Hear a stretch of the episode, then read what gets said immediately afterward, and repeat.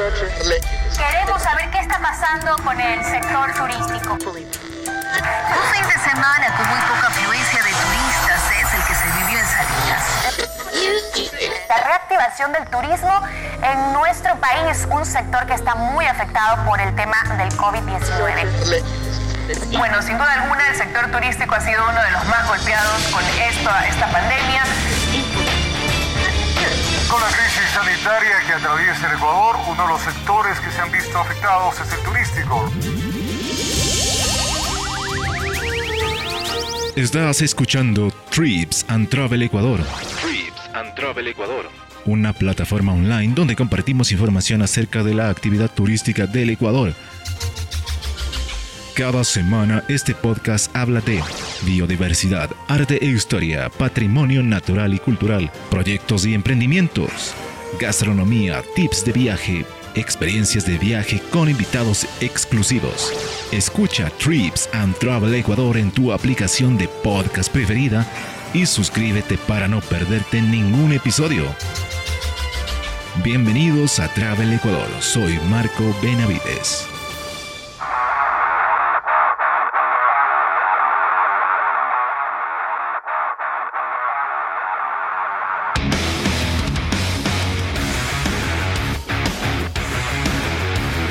Amigos, ¿cómo están? Bienvenidos a un nuevo episodio de su podcast Travel Ecuador Blog.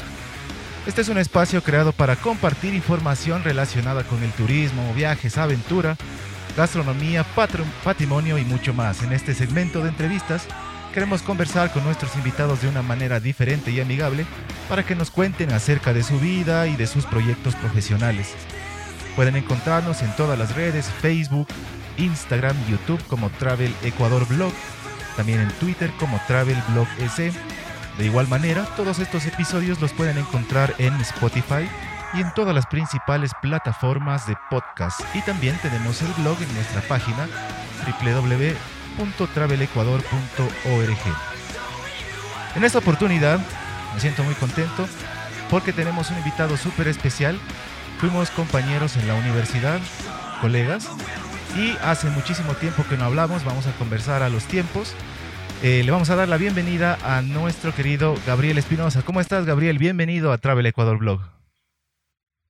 Muchas gracias, Marquito. Qué emoción eh, el tener contacto después de tanto tiempo. Eh, yo pues siempre dispuesto a, a apoyar cualquier tipo de iniciativas que tengan como materia fundamental el turismo. Y pues qué gusto eh, volvernos a, a, ver, aunque sea por, por este medio. Y nada, pues aquí encantado, encantado de formar parte de, de este proyecto tuyo. Y pues estoy a entera disposición. Gabriel, bienvenido, siempre eh, bienvenido a este tu programa de Travel Ecuador Blog. Ahora, vamos a empezar con esta entrevista para que nos cuentes un poquito de ti. Cuéntanos eh, brevemente quién es Gabriel Espinosa. Pues Gabriel Espinosa en realidad es una persona bastante dinámica, bastante abierta a explorar cualquier tipo de, de, cosas en materia de turismo, en lo que sea. En realidad yo no le pongo pero a nada. Y pues también soy un apasionado de lo que es la educación. Es por eso que mi rol eh, actual, pese a ser ingeniero en, turismo y ecoturismo, eh, está enfocado a la formación de, estudiantes. Soy docente eh, de secundaria y pues, ¿qué más te puedo decir? En realidad disfruto lo que, lo que se hace. Y de una u otra forma, a veces la gente puede pensar, o sea, si eres de turismo, ¿por qué estás de docente? Pero bueno, espero que el tiempo se nos dé y te explicaré el motivo por el cual vinculo eh, mis, mis actividades turísticas con la educación. Creo que es una manera más fácil de enganchar al alumnado, de motivarles a ellos eh, con base a las experiencias que uno ha tenido en los viajes, ¿no? Como tú mismo lo, lo dijiste al inicio, fuimos compañeros ya hace muchísimo tiempo, recuerdo que en 2013 nos, nos graduamos eh, eres una persona bastante pilas eh, de lo que recuerdo y lo, lo, poco que hemos compartido, poco mucho que hemos compartido. Y sobre todo, te admiro bastante, Marquito, porque de todos los compañeros considero que eres el único, el único que se ha dedicado netamente a la actividad turística y eso en realidad es digno de aplaudir. Ahora sí, ya no te interrumpo. Claro, eh, muchísimas gracias también por esas palabras de apoyo, ¿no? Y coloquialmente, como se dice, gracias por el acolite. En realidad, esto de dedicarse al turismo, sobre todo en la provincia del Carchi, no ha sido fácil. Es por eso que yo tuve que salir y estudiar y trabajar más en la ciudad de Quito, en la provincia de Pichincha, y de ahí desarrollarme muchísimo más en el aspecto que yo amo y que yo admiro y que yo vivo de esto, eh, que es el turismo y sobre todo cinco años que me dediqué a ser guía nacional. Entonces, digamos que fue una gran motivación, pero sin embargo no ha sido nada fácil desarrollarse como tal. Y tú lo sabes, tú eres eh, ingeniero también en turismo y en, las provincias más pequeñas es muy, muy difícil desarrollarse como tal. Bueno, vamos a empezar un poquito a conocerte más, eh, Gabriel. Eh, sabemos que eres un apasionado de los viajes. Obviamente, dentro de los viajes eh, hay la gastronomía, ¿no? Estos ricos platillos. Entonces, queremos que nos hables un poquito de tus gustos en cuanto a gastronomía. ¿Cuál es tu plato favorito hablando del Ecuador? Tenemos, claro, muchísima gastronomía, pero ¿qué es lo que más disfrutas cuando tienes que degustar un platillo? Eso creo que está bastante, bastante sencillo. Eh, hablando de la sierra, yo me quedaría con el hornado.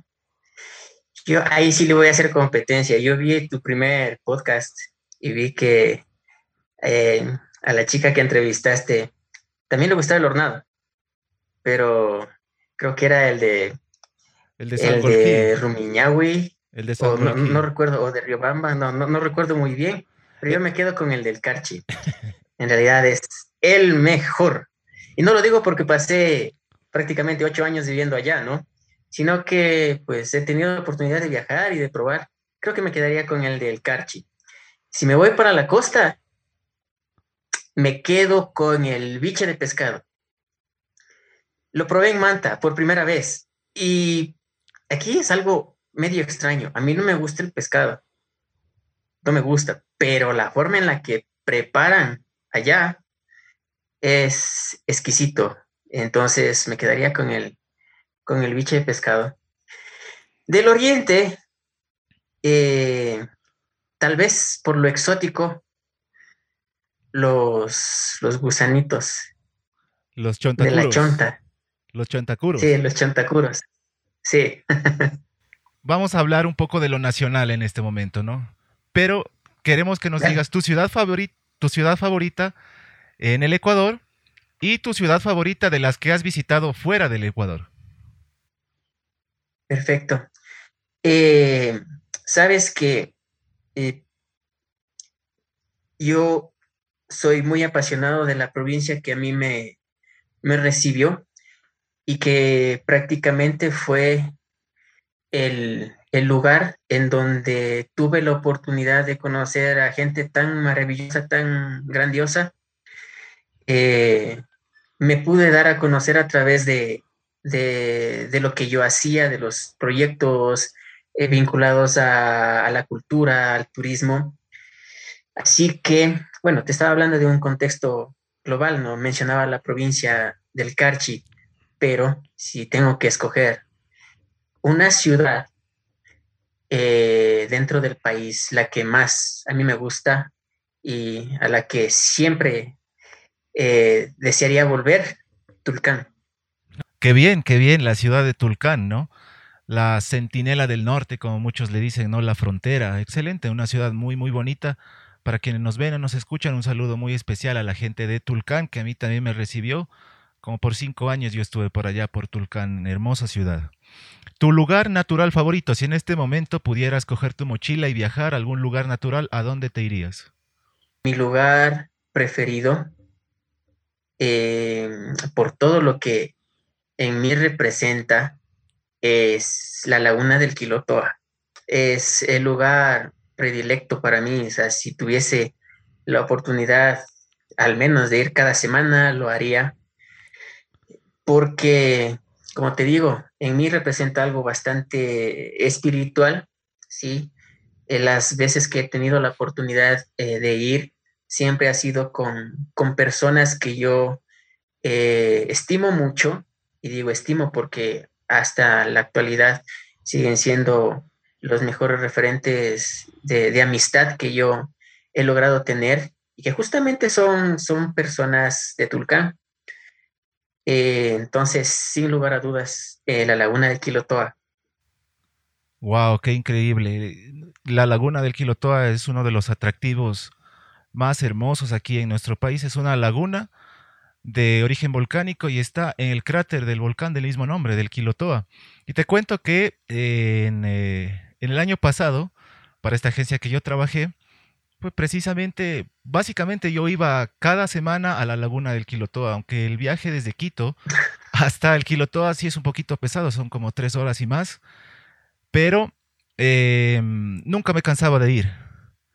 Incluso tenía que bajar a la, eh, con, con, los pasajeros hasta la laguna, volver a subir y esto lo hacía cada semana, algunas veces hasta dos veces por semana, ¿no? O sea, yo también tengo muy, muchos amigos ahí en Quilotoa, eh, que de hecho ya he estado conversando, les doy un pequeño spoiler, vamos a tener invitados de Quilotoa, de, del, del, Museo Quilotoa, y también una gran amiga que es eh, Verónica, eh, Berito, que también es montañista, ya la van a conocer después, un pequeño spoiler, que también es de ahí, de la, de la comunidad de Quilotoa, entonces es, también para mí un lugar súper, súper especial. Listo, Marquito. Eh, te cuento que, sabes que el sueño de mi papá fue que yo sea médico. De hecho, cuando terminé la universidad, eh, perdón, cuando terminé el colegio, yo fui para la ciudad de Quito. Estuve cerca de un año en la carrera, pero no me gustó. No por la complejidad, porque tampoco eh, puedo subestimar la capacidad que, que, tengo y no con eso quiero eh, pecar de vanidoso ni nada. Todas las personas somos muy capaces en realidad. Pero cuando no te gusta algo, pues simplemente no lo haces, porque de nada ser, servía ser un profesional frustrado. Entonces, considero que si te dedicas a algo, debe ser algo que en realidad te apasiona. Entonces, eh, cuando yo terminé, bueno, cuando yo salí de allá de Quito, tuve un conflicto bastante fuerte con mi papá, porque mi papá al final se sintió a lo mejor desmotivado, enojado, un montón de sentimientos que en ese momento pueden surgir. Eh, y opté por ir a Tulca eh, bajo la invitación de mi finado tío político, que también eh, era muy conocido allá, Edwin, Edwin Martínez, que interpretaba al personaje de Lermila, muy conocido allá en, en los medios de comunicación, especialmente en radio. Eh, y pues opté por la carrera de turismo. Yo creo que ya tenía eso de, de manera implícita metida en la cabeza, porque recuerdo que desde muy pequeño viajaba con papá. Papá eh, traía mercadería de Colombia, traía mercadería de Perú y yo viajaba siempre con él. Eh, mi papá iba a cualquier lado y siempre me llevaba, siempre viajaba con él. Entonces, ya cuando empecé a cursar en realidad la, la carrera, me di cuenta que era lo que a mí me gustaba, a mí me motivaba. Y lo conectaba con mi infancia. Sí, lo conectaba con mi infancia y eso hacía que prácticamente la, las clases, las giras que teníamos, las observaciones, tengan mucho más valor para mí. Entonces, no me arrepiento de haberme votado, como te decía, que no me, no me, arrepiento, no me arrepiento de haberme salido de la, de la carrera, porque al final no hubiese sido feliz. Cuando yo terminé de, de estudiar, ¿sí? eh, pasé un buen tiempo sin, sin empleo, algo raro, porque mientras estaba estudiando tenía mucho trabajo, pero cuando ya me gradué era como que todas las oportunidades laborales se me cerraron. Entonces sí pasé un buen tiempo tratando de, de, ver un lugar, un espacio en el cual pueda encajar. Eh, es así que me trasladé a la ciudad de Quito. En Quito tuve la oportunidad de trabajar en, eh, en el aeropuerto. Sí, estuve como un año y un poquito más. De una u otra forma era una conexión con lo que yo hacía, con lo que yo estudiaba y prácticamente por lo que yo me preparé. Pero después con el paso de, del tiempo y luego de algunos problemas que tuve, eh, recibí una notificación por parte del, Distrito de Educación de acá de, de Cayambe, sí, de Cayambe Pedro Moncayo, en la cual decían que necesitaban docentes de inglés. Y pues, obviamente, nuestra carrera tiene eh, esa, digo yo, esa facilidad eh, por el dominio del idioma. Y justamente necesitaban estos, estos docentes, ¿no? Para, para el área de inglés. Pues decidí incursionar ya en el sector público, porque mientras trabajaba en Tulcán eh, y vivía en Tulcán, también me desempeñé como docente en una escuela particular. Pero la situación es bastante cambiante, porque pasar de un entorno particular a, un, a uno fiscal o público es totalmente distinto, ¿sí? Difícil eh, de manejar a 10 estudiantes por aula a manejar 40, 42, súper complicado. Entonces opté eh, justamente por, por, por empezar eh, mi carrera como docente eh, en el área de inglés y créeme que es lo más bonito que a mí me ha pasado, ¿sí? Porque puedo llegar a los a los chicos, sí, a los niños, a los chicos, con base a mis experiencias eh, de los viajes. Eh, y justamente eh, va, va, enfocado a eso, porque cuando tú viajas a cualquier destino, si quieres con, contactarte con alguien, muy difícilmente lo haces en español, lo tienes que hacer en inglés. Totalmente. Entonces, en los chicos queda como que la necesidad de aprender el idioma con base a las experiencias que yo he tenido. Y en ellos proyecto también justo el gusto por esto de, de, de los viajes, de que conozcan, de que traten de, de vivir al máximo, eh, de conocer al máximo, porque son elementos y experiencias bastante reveladoras eh, y motivantes, ¿sí? Es más, no es necesario que los chicos terminen estudiando turismo la carrera que sea, ¿sí? La carrera que sea, pero que siempre viajen. Y eso es lo que eh, a mí me motiva porque los chicos le cogen gusto, ¿sí? Se conectan con lo que yo hago. Y para mí eso eh, eh, es bastante, bastante lindo, bastante bonito, porque sé que lo que yo estoy eh, ejerciendo está teniendo resultados. Eso te cuento, Marquito. Wow, felicitaciones. Oye, qué interesante, ¿no? Eh, enfocar también esto que nosotros estudiamos para motivar a los demás, ¿no? Sobre todo a los más pequeñitos, a los más jovencitos, ¿no? A que, a que sigan esto. No solamente el viajar, conocer otras culturas, otra gastronomía, sino también el hecho de la, de la conservación del medio ambiente, ¿no? Que es una de las de los ejes de nuestra profesión y que por eso lo hemos seguido. Entonces, te felicito, ¿no? Es súper motivante, súper encantador saber que, que tú hayas estado haciendo esto, todo esto estos años, ¿no? Motivar a las personas y educando, ¿no? Es algo súper, súper interesante.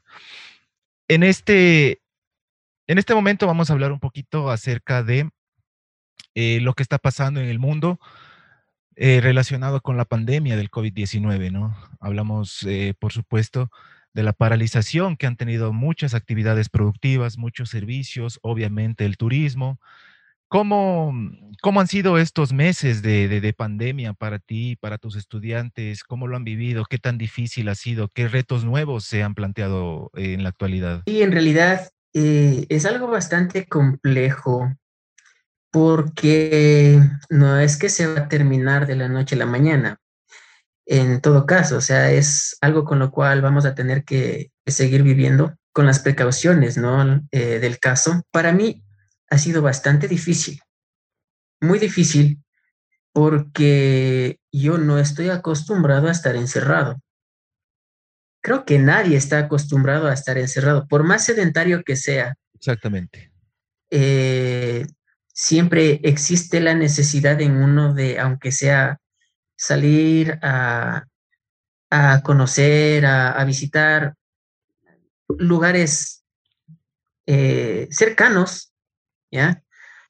Pero es como que el cuerpo necesita justamente un, tiempo para relajarse, para despejar la mente por las cuestiones laborales, problemas personales, cualquier tipo de situación que una persona esté atravesando. Y te digo, para mí ha sido súper complicado porque yo ya tenía programado un viaje y pasó esto en marzo, se tuvo que cancelar. Eh, me sentí bastante frustrado porque no, no, no ha sido mi costumbre quedarme encerrado. Imagínate, si yo como una persona que puedo administrar mis emociones, me he sentido así, puedo manejar mis emociones, imagínate cómo se pueden sentir mis estudiantes, los estudiantes de, de, todo el país, mucho más, eh, no sé, molestos, un montón de sentimientos que ellos pueden, pueden tener. Es más, hace unas semanas hice una pequeña intervención, una evaluación en ellos mediante un, un test, ¿sí? Y pues era evidente lo que ellos me iban a, a, mencionar, ¿no? Que estaban muy molestos, que estaban enojados, porque necesitan estar afuera. Ellos están acostumbrados al, al hecho de socializar con los amigos en la escuela, de conversar con los profesores y de la noche a la mañana, o sea, quitarles eh, esa, esa convivencia, ese diario vivir.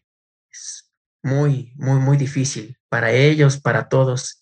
Pero sin embargo, también eh, es importante valorar lo que uno es, lo que hace, porque si te expones, lastimosamente hasta ahí quedas, ¿no? O sea, si eh, bien o mal te, te llega a suceder algo, pues no sirvió de nada.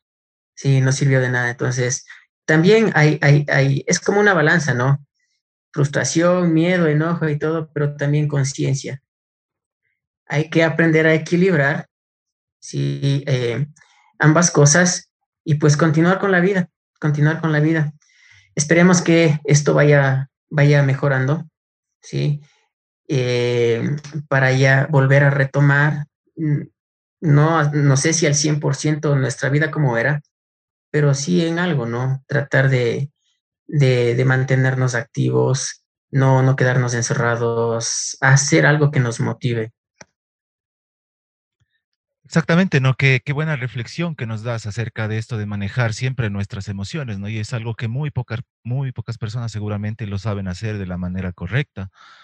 Hablando un poco ahora sí de esto, em, podríamos decir que no, que al final de la, al final del túnel se vislumbra más bien a largo plazo una, digamos, una cura para la pandemia. Esto de la vacuna. Entonces, ¿tú crees tal vez que ¿A cuánto tiempo, especulando, ¿no? ¿A cuánto tiempo ya se podrá mejorar esto? ¿Qué pasará? ¿Será como lo denominan ahora la nueva normalidad? ¿Cómo será el mundo en general después de esta pandemia? Eh, Sabes que yo nunca estuve de acuerdo con, con, ese término de la nueva normalidad, sí, porque no es normal.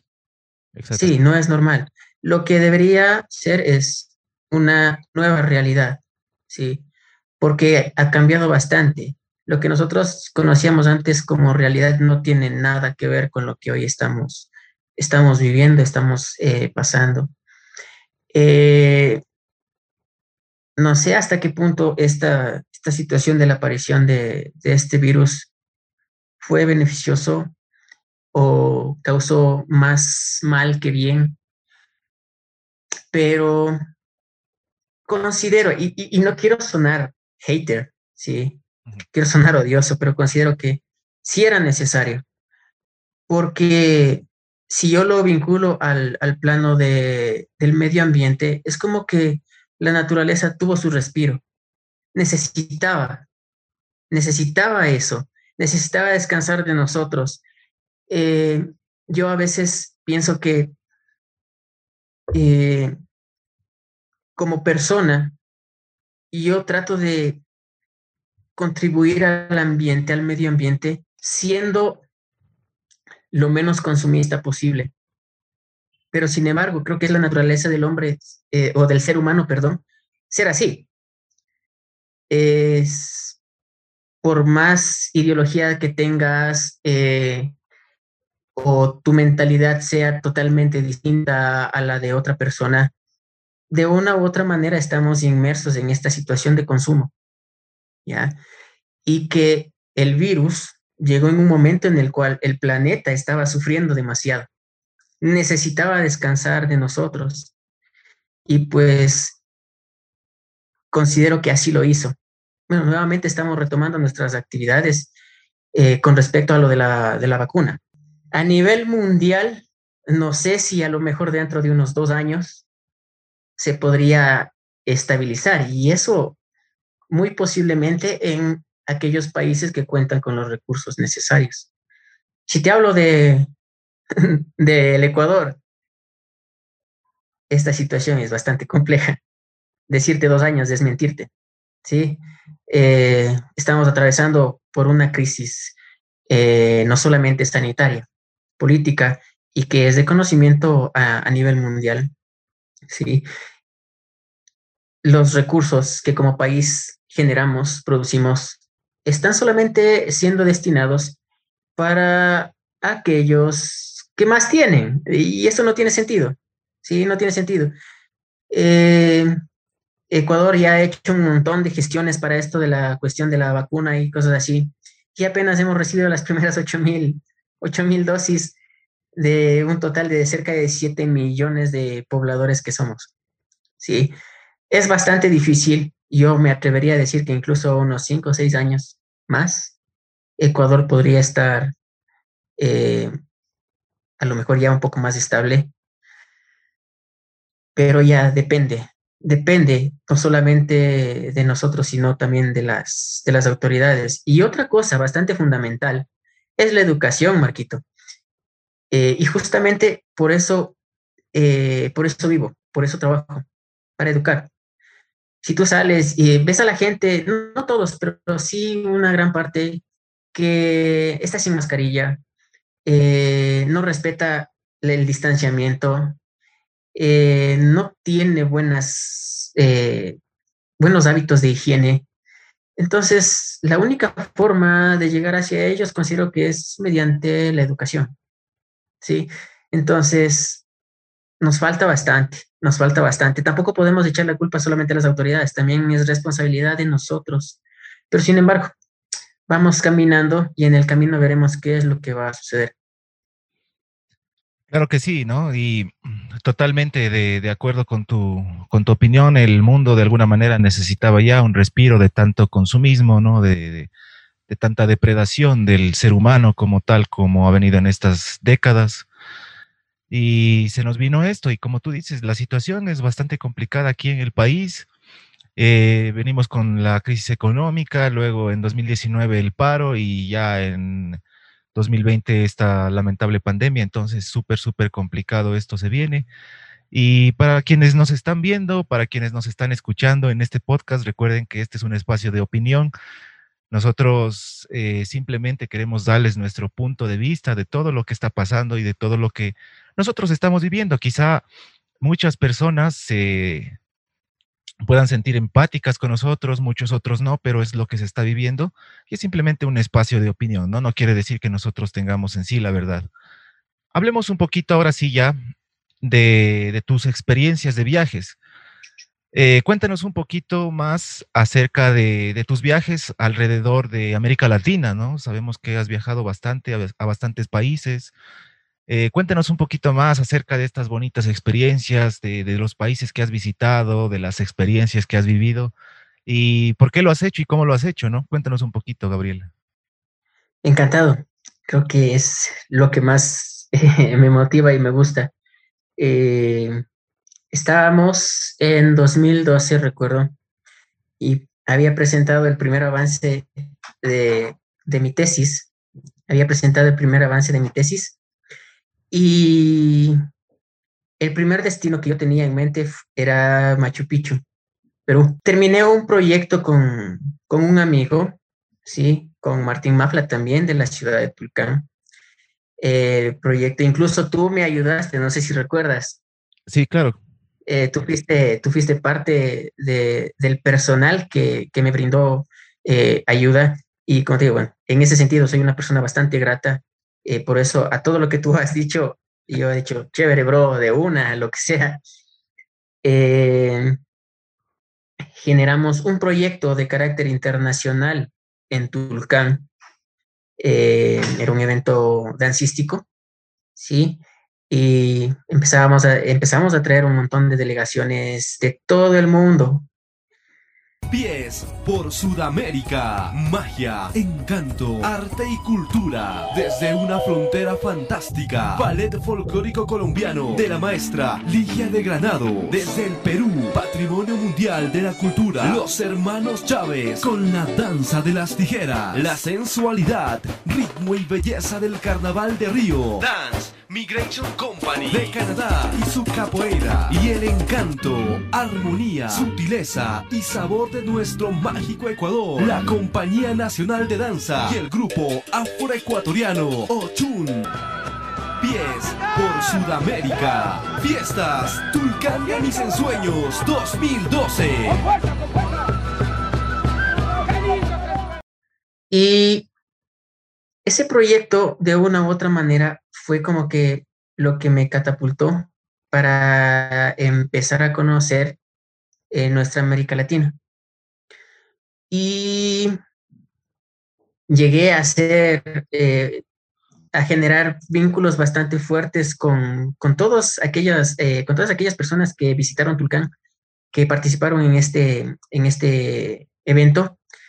Y es así que me surgió en primera instancia la necesidad de, y el deseo de visitar Machu Picchu. Creo que todo mundo en algún momento quiere ir allá. Y pues se lo, se lo cumplió, fue en 2012, recuerdo, y fue una experiencia bastante, bastante bonita, motivadora. Eh, en ese viaje eh, logré también cruzar a Bolivia y al norte de Chile. Entonces fue mis primeros tres, mis primeros tres países eh, y luego de eso, pues quedó esto de, del gusto y seguí después.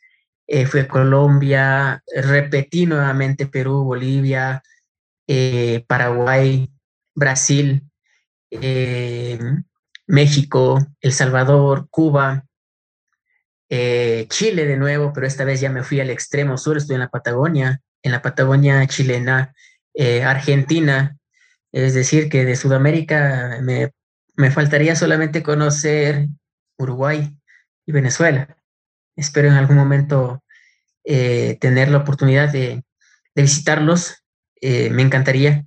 Y cada, uno de estos viajes ha aportado mucho en mi formación, no solamente de carácter personal, sino también profesional, eh, espiritual porque siempre, incluso a ti te, debe haber pasado, que llegas de, un viaje y, todo lo que viviste lo empiezas a, interiorizar, lo empiezas a analizar en tu cabeza, ese qué chévere que pasé acá, espero en algún momento conocer esto, eh, espero eh, nuevamente probar este, este platillo, me gustaría eh, volver a, ver a tal persona, no sé, es, es algo tan, tan bonito y en todos los sitios en los que he estado, me atrevería a decir que de los países que conozco, que son 11, incluyendo Ecuador, eh, por lo menos debo haber visitado cerca de 60, 70 ciudades. Es bastante, no tanto como los que quisiera, ¿no? Pero pues es lo que hay, como se suele decir. Y pues todo, todo me, ha dejado, eh, me ha dejado buena vibra, buena energía. Eh, y como te digo, todas estas experiencias las, he podido canalizar eh, a través de, del método de enseñanza que yo aplico a, a mis estudiantes. Y considero que ha sido bastante beneficioso, no solamente para mí, sino para ellos. Porque si tú ya publicas algo en, en Facebook, en Instagram, en cualquier red social, ya están mis estudiantes diciendo, profe, ¿dónde es esto? Qué chévere, lléveme. Entonces, o sea, se ve que en ellos nace la necesidad. Y para poder cumplir algo, es, es justamente necesario que pase eso, que necesites, que hay el deseo. Y eso es lo que está pasando con mis chicos. Espero que en algún momento ellos también puedan, puedan viajar. Sí, sería, yo sería muy feliz y si puedo viajar con ellos, muchísimo más feliz. Entonces, todos los destinos me han aportado bastante. Ha sido, han sido experiencias bastante bonitas. Chévere, ¿no? Te conoces muchísimo América del Sur, ¿no? Qué, qué bonitas experiencias. ¿Con cuál de las ciudades te quedarías? ¿Dirías tú que tienes alguna favorita o quieres ser imparcial y decir que todas son tus favoritas? Te digo, eh, a mí me ha gustado todo, pero si tuviese que elegir una ciudad que a mí me haya encantado, y aquí, insisto, yo, yo, creo que soy una persona muy contradictoria. A mí me gusta bastante la calma. Soy muy tranquilo, soy muy relajado, no me gusta armar problema por. Pero si necesito o quiero eh, escoger una ciudad que me haya impactado, que me haya gustado, me quedaría con la ciudad de La Paz en Bolivia, que es una ciudad maravilla, ¿no? Es una ciudad maravilla del mundo. ¿Y por qué te digo que es contradictorio? porque vas a la ciudad de La Paz y todo es caótico, ¿sí? Hay mucho tráfico y es bonito porque a veces los carros que hay ahí, eh, que he visto, ¿no? Que he tenido la oportunidad de ver, son como que todavía son antiguos, no sé, tiene un, tiene un toque de antigüedad que, que le da esa, no sé, le da la capacidad de ser bastante atractiva, sí, bastante atractiva. Y eso lo, lo, es una simbiosis bastante interesante, porque lo antiguo se combina con, con lo moderno de, que, que, es, ¿no? Y, y, llama bastante la atención, llama bastante la atención. Entonces yo me quedo con la ciudad de La Paz en Bolivia. Wow, qué increíble. La ciudad de La Paz en Bolivia. Eh, cuando ya se relajen las medidas, digamos, y cuando todo esto de la pandemia baje un poco ya, eh, coges tu mochila, ¿a dónde te irías? ¿El primer lugar que te irías de viaje? Eh, me quedaría con Nicaragua. O sea, yo cojo mi mochila y de una voy para Nicaragua. Eh, ¿Por qué? En realidad, e, ese era un viaje que lo tenía que hacer hace como dos años y medio, pero la situación del, del papeleo me resultó bastante complicado, entonces opté por ir a Cuba. Sin embargo, tengo muchas amistades de allá en Nicaragua que necesito y quiero visitar, así que es uno de los países volcánicos eh, que, me, que, me atrae, que me llama bastante la atención y pues sin dudarlo, termina esto o, se regulariza. Bueno, dije que no se va a terminar, se regulariza y es el primer destino al que iría. ¿Qué creo? En realidad creo que me has preguntado todo lo, lo necesario, no sé. Eh, lo único que podría aportar es que no tengamos miedo. Yo sé que e, es algo bastante complicado eh, esta situación por la cual estamos atravesando, pero tampoco podemos permanecer encerrados. Sí. Lo único que, que, que se tiene que hacer es cuidarse, sí, estar bien, eh, cada, cada uno de los instrumentos que, que, que, nos indican que es necesario la mascarilla, a lo mejor unas gafas o el protector facial, lo que sea. Eh, y, la vida se puede seguir, puede seguir desarrollando sin tanta complejidad. Eh, no tengamos miedo. Y también motivaría a realizar un turismo muchísimo más responsable. No podemos dejar como país, no podemos dejar morir la actividad turística. ¿Sí? Con esto no estoy diciendo, vamos de feriado y como sea, lo, lo que pase. No, no, no. Tenemos que ser bastante responsables. Sí, tenemos que ser bastante responsables. Si antes no lo fuimos, ahora sí. Y si antes sí fuimos responsables, ahora mucho más. Sí, ahora mucho más. Eh, como te digo, no debemos dejar morir la actividad turística. Muchas personas dependen de esto. no solamente en Ecuador, a nivel mundial. Y nuestro sector se ha visto bastante afectado, demasiado afectado. Y si las políticas no favorecen al pequeño, mediano o, o gran, diría yo, empresario, pues tomemos la iniciativa nosotros, ¿sí? Tomemos la iniciativa nosotros, brindemos un buen servicio, pero siempre con las medidas del caso. Sí se puede lograr, sí se puede lograr reactivar eh, el turismo en el país, pero siempre con los cuidados respectivos. Eso considero que sería mi, mi mensaje para todos los que nos ven, para todos los que nos escuchan. No tengamos miedo, pero sí tengamos mucha precaución. La actividad turística no debe morir en el país. Se tienen que ver los medios necesarios para poderla reactivar, porque muchas familias dependen de eso. Y si el Estado no nos garantiza eh, eh, de una u otra manera, pues veamos eh, el modo en el cual nosotros sí lo podamos hacer. Perfecto. Háblanos un poquito de tus proyecciones. ¿Tienes algún proyecto a futuro? ¿Piensas continuar en la docencia? ¿Piensas tal vez volverte a vincular con algo del turismo, la cultura? Eh, no sé, cuéntanos qué piensas hacer a futuro. Eh, no es que me he desvinculado tanto del, plano turístico. Eh, en algún momento creo que conversamos contigo, era generar a lo mejor un tipo de asociación con guías, sí, guías certificados, sí, y empezar a operar.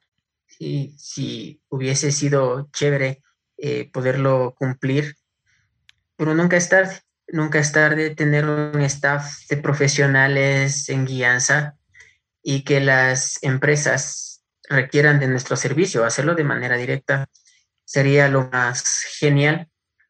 Eh, mientras yo eh, ejecuto mis, bueno, digo ejecuto porque lo sigo haciendo mis actividades como docentes, pero antes de la aparición del virus yo seguía trabajando en la actividad turística. A mí me contrataban agencias para hacer guianza y lo hacía, sí, lo realizaba los fines de semana o los feriados. Eran días muy buenos para mí porque pues el recurso que, que se genera a través de, de ese trabajo pues me ayudaba bastante para seguir cubriendo mis gastos, mis necesidades, que no son, no son muchas, creo que son las necesarias.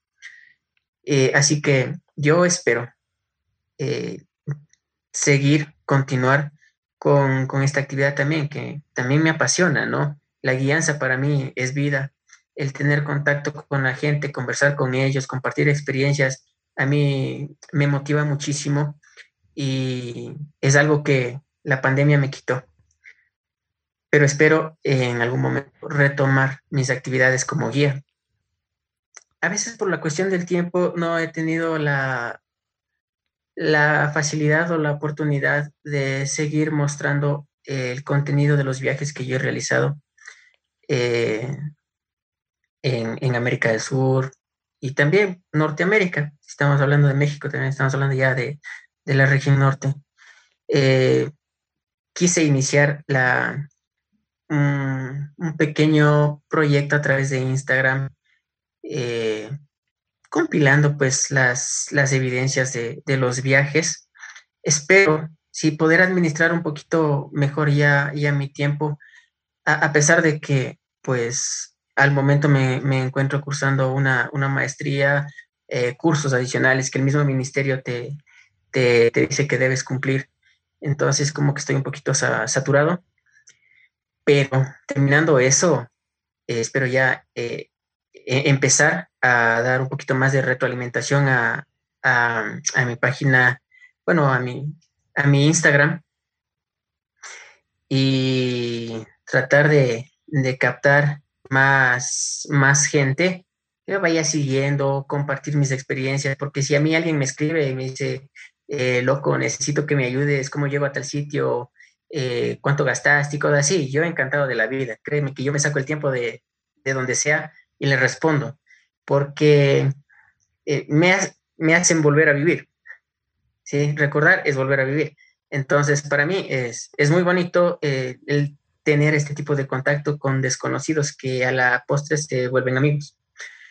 Entonces, espero salir de, toda esta situación eh, por la que estoy atravesando y empezar y, retomar, diría yo, la, cuestión del Instagram, posiblemente también un canal de YouTube, posiblemente, pero pues son proyectos que toca seguirlos estructurando de mejor manera para, ver cuál, misma, cuál mismo va a ser la, proyección.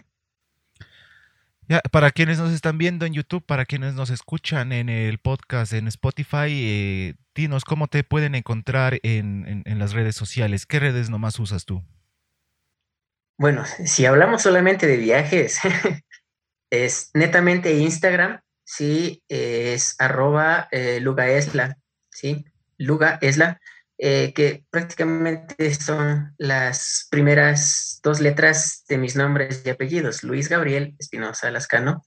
Mm. Eh, Instagram solamente para viajes. Ahora, si quieren ver contenido de todo, eh, Facebook como Gabriel Espinosa, tú sabes que yo puedo a un día postear cuestiones de política, realidad nacional, al siguiente día te estoy poniendo un meme, al siguiente día hago un chiste, no sé, yo hago de todo, en realidad yo hago de todo, pero si es para cuestiones netamente de viajes, Instagram. Vamos a pasar a la parte final, mi estimado Gabriel. Eh, como ya sabes la dinámica final, yo te pongo dos, dos, opciones y tú eliges una de las dos. Ya rápidamente, entonces vamos a comenzar. Eh, ¿Encebollado o caldo de gallina? Caldito de gallina. Caldito de gallina. ¿Por qué? Explícanos un poquito para quienes no saben qué, de qué consiste este caldo de gallina. ¿Qué es? Sabes que eh, creo que es una situación más de, de familia, ¿sí? En días fríos, si no es el cafecito, siempre va a ser el caldito de gallina, como que es algo que te, te abriga, te, si estás enfermo, el médico siempre dice un caldito de, pollo, ¿no? Un caldito de pollo desmenuzado, de gallina desmenuzada. Entonces también te alivia, sí, te recupera. Y creo que en el contexto de, la sierra es uno de los platos más, más comunes, más típicos. Pues es la presita de, de, una gallina, ¿sí? En, en un caldito con arvejitas, con con zanahoria, cebollita, a veces con un poquito de, condimento, a veces ya depende de, las personas, ¿no? La salsita y con eso te recuperas, puedes seguir con tus actividades normalmente. Así que me quedo con el calito de gallina. Ya. Eh, ah, creo que me faltaron las papitas también, ¿no? En el caso también las papas. No, pues fundamental. Aquí la primera provincia productora de papa, ¿no? Vamos a ver, ¿Chontacuro o Maito? Chontacuro, cerrado. Em, ¿Vivo o ya a la parrilla asadito? Me da cositas comérmelo vivo, así que a la parrilla está mejor. no, ¿no lo has probado nunca así vivo? Sí, sí he probado, pero es como que me da el remordimiento de decir me comí un ser que estaba vivo, pues. Entonces mejor, mejor cocinado. Ya. ¿Cuy o jaguar locro? Jaguar locro. Es más, ayer comí jaguar locro después de cinco años. ¿Cómo se hace un jaguar locro? Explícanos la palabra, el significado de jaguar locro. bueno, eh, tengo entendido, bueno, y, creo que la mayoría, ¿no? Jaguar eh, significa sangre. Sí, en lengua quichua, pues tenemos entendido que jaguar es sangre. Y luego pues hace referencia a la sopa, ¿no? Al caldito. Entonces, un caldo, una sopa de sangre. Eh, eh, básicamente es la sangre coagulada del, borrego, del cordero, ¿sí? Se hace, se hace algo sólido, ¿no es cierto? A eso le, se le coloca en el, en el, en el caldito, en la sopita, que es como un locro también, ¿no? Es como un locrito, es algo espesito, depende de la, zona en la cual se le prepare, con las vísceras del, animal. Y también viene acompañado de su pedacito de aguacate, de cebolla, eh, del tomate, Sí, entonces muy revitalizador ese, ese platillo. Eh, Pilsener o Club. Pilsener. Tú sabes que soy una persona que no toma. Exactamente. Eh, no toma. Eh, eso, eso no significa que en la vida no haya probado licor. Pero pues, si a mí me llevan a una fiesta, saben que yo no voy a tomar. Sin embargo, sí he probado. Y me quedo con, con la Pilsener. Creo que ese saborcito es bastante especial y es como que más de pueblo, ¿sí? Entonces, a ojo cerrado, Pilsener. La última pregunta, no, a ver, vamos a ver qué tanto conoces de, arte o de iglesias en Quito, ¿la compañía o San Francisco? San Francisco. ¿Por qué San Francisco? Bueno, no sé, yo cuando he tenido la oportunidad de que gente de otros países me visite, es a la primera iglesia que quieren ir. Eh, les encanta, les, les fascina. Supongo que debe ser por, el, por, la, por la tradición que se teje o por el mito que se, eh, que se teje en base a la construcción de la misma. Bueno, muchísimas gracias. Ha sido súper entretenido grabar este podcast contigo, Gabriel. Gracias. Eh, nuevamente te digo gracias por el acolite siempre. Em, este es un espacio creado para dar eh, opiniones, para atraer personas eh, profesionales en turismo, también en otras áreas, que nos comenten sus experiencias que han tenido en este maravilloso mundo de los viajes, contando que dónde se han ido, qué es lo que han probado, motivarles a las personas, por supuesto, a que hasta que a, que sigan estos em, estas cuentas también, ¿no? Entonces, muchísimas gracias, Gabriel. Te agradezco muchísimo por haber aceptado esta gran invitación aquí a formar parte de Travel Ecuador Blog. Muchas gracias, Marquito. Eh, yo encantado, ya sabes, eh, lo que tú tengas en mente y si yo puedo apoyar con mi contingente, sin, sin, sin dudarlo. Ya sabes, eh, como te dije, soy una persona bastante grata. Cuando a mí me ayudan, pues yo no puedo decir no, no puedo decir no. Y y con mucha más razón si es que es en el plano eh, turístico. Y pues te reitero mi, mi, agradecimiento. Muchas gracias por siempre tomarme en cuenta en este tipo de, proyectos. Que te vaya muy bien. En realidad es mi deseo que te vaya muy bien. Te hagas conocer, eh, que logres viajar. Sí, que logres viajar. Es necesario a veces salir también de, del país, empaparse un poquito más de, de lo que el mundo nos ofrece. Muchísimas gracias. Hasta aquí eh, es la, este episodio del podcast. Eh, nos volveremos a ver seguramente en otro episodio contigo, Gabriel, hablando de otro tema en específico. Sobre todo me gustaría hablar eh, un poquito más a profundidad acerca de la docencia y cómo lo has concatenado con la actividad turística. Muchísimas gracias y amigos, nos vemos en el siguiente episodio. Qué gusto. Chao. Para obtener más información acerca de tips y viajes en Ecuador, visita nuestra página web travelecuador.org. Tenemos excelentes recomendaciones y consejos. Recuerda que ya está disponible nuestra tienda en línea, donde tenemos artículos de viajeros para viajeros. Puedes comprar con tu tarjeta de débito o crédito y te lo hacemos llegar a la puerta de tu casa. Por el momento solamente disponible en Ecuador. Hasta aquí el episodio de hoy. Muchas gracias por escuchar hasta el final. No olviden suscribirse y seguirnos en las redes sociales. Hasta la próxima.